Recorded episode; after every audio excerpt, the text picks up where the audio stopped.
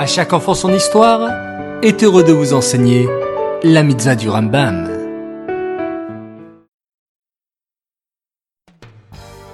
Bonjour les enfants, Bokertov, content de vous retrouver, j'espère que vous êtes en pleine forme. Baou Hashem. Aujourd'hui, nous avons deux mitzvahs du Rambam.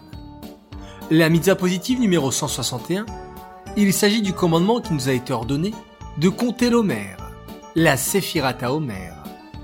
Et la mitzvah négative numéro 140, il est interdit de manger des sacrifices devenus inaptes à cause d'un défaut corporel causé volontairement. Savez-vous les enfants qu'est-ce que le Homer? Oui, après Pessah et jusqu'à Shavuot, nous comptons tous les jours la Sephirata Homer.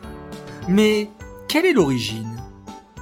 À l'époque, au Beth Amikdash, Hachem demandait de ne pas toucher la nouvelle récolte de tout Israël. Il fallait d'abord apporter une offrande qui s'appelait Korban Minchata Omer. Cette offrande était particulière. Le lendemain du premier jour de Pessah, les nobles de la ville, avec les émissaires du Beddin, allaient dans un champ où poussait de l'orge.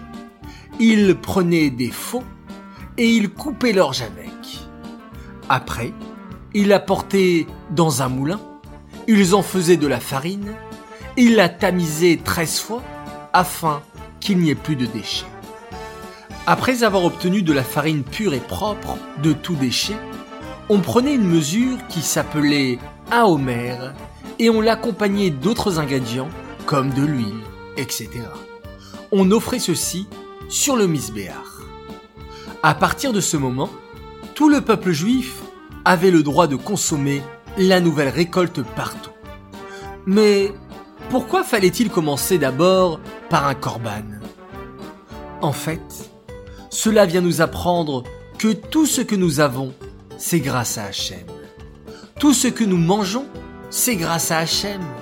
C'est pourquoi, d'abord la première récolte de la nouvelle production devait être pour Hachem. Après ce sacrifice, la Torah nous demande de compter 49 jours, ce que nous appelons la Sephirata Omer, qui était le temps entre Pessah et Shavuot. Aujourd'hui, que nous n'avons plus le Beth Amikdash, nous continuons à compter le Homer comme à l'époque. En priant Hachem que très vite le troisième Beth Amikdash soit reconstruit. Amen. Ces sont dédiés Louis Nishmat, Gabriela Batmoshe, Aléa Shalom.